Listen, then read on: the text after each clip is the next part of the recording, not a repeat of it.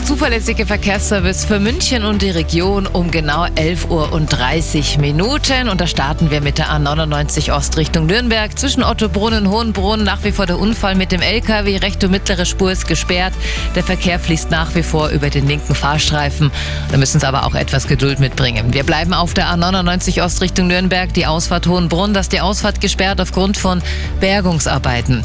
B13 Bad Tölz Richtung Aachenkirch zwischen Hohenwiesen und B3 an der Zieben. Die Ecke ist auch beidseitig gesperrt aufgrund von umgestürzten Bäumen. Das dauert an bis morgen früh 9 Uhr. Dann haben wir B307 Vorderes Richtung Mund zwischen B13 und Grenzübergang Aachenpass. Auch die Ecke ist in beiden Richtungen gesperrt aufgrund von umgestürzten Bäumen, auch Schneemassen. Das geht auch bis morgen früh 9 Uhr. Ganz frisch reingekommen jetzt auch die B2 Augsburg Richtung München zwischen Althegnenberg und der Abzweigung nach Althegnenberg. Auch da umgestürzte Bäume.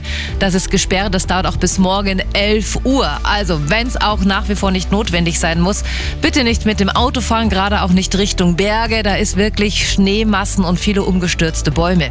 Dann schauen wir auch noch zu den öffentlichen Verkehrsmitteln.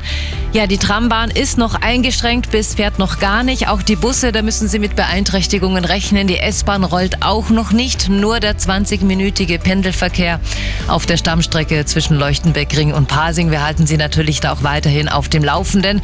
Auch der Hauptbahnhof ist noch lahmgelegt. Da wird aber auch geschaut, dass Sie heute zumindest einigermaßen anrollen können. Der Flughafen in München hat den Betrieb ja seit heute Morgen wieder aufgenommen. Aber wenn Sie einen Flug gebucht haben, bitte nachfragen bei Ihrer Fluggesellschaft. Da kommt es auch noch zu massiven Beeinträchtigungen. Der Verkehr, präsentiert von Real Eyes, dem Augenlaserzentrum.